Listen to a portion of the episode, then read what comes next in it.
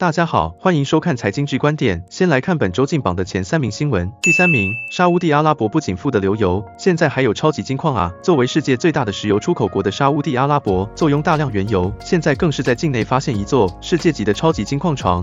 推估该矿带绵延长达一百二十五公里，黄金价值高达五十兆美元，约新台币一千五百五十六兆元。此发现无疑是让本就富有的沙乌地阿拉伯富上加富。这泼天的富贵啊，什么时候轮到我们头上呢？第二名，比特币现货 ETF 终于通过了，经历了好几个月的等待，美国证券交易委员会 SEC 在美国时间一月十日正式批准美国首个受监管的比特币现货 ETF，所以之后不需要透过交易所，一般民众就可以透过买 ETF 来投资比特币，参与到加密金融的成长。这是比特币问是十五年以来最大的里程碑之一。根据 LSEG 数据显示，比特币现货 ETF 首日交易量已突破四十六亿美元。想要投资比特币的快去啊！第一名，大家是不是都觉得什么都涨，就薪水没涨？其实感觉没错，就是通膨怪兽吃掉了你的薪水。主计总处公布，二零二三年实质总薪资是最近七年首度负成长。二零二三年前十一月的经常性薪资平均为四万五千四百五十七元，年增百分之二点四五，总薪资五万八千五百九十八元，亦增加百分之一点四七。不过，考量物价因素后，时值经常性薪资年减百分之零点零二，实值总薪资更少了百分之零点九七。这不仅是近七年来总薪资首度负成长，也是继二零一六年总薪资衰退百分之零点九九后减少最多的一年。所以说什么都涨，只有薪水不涨是真的啊！财经之观点，我们下周见。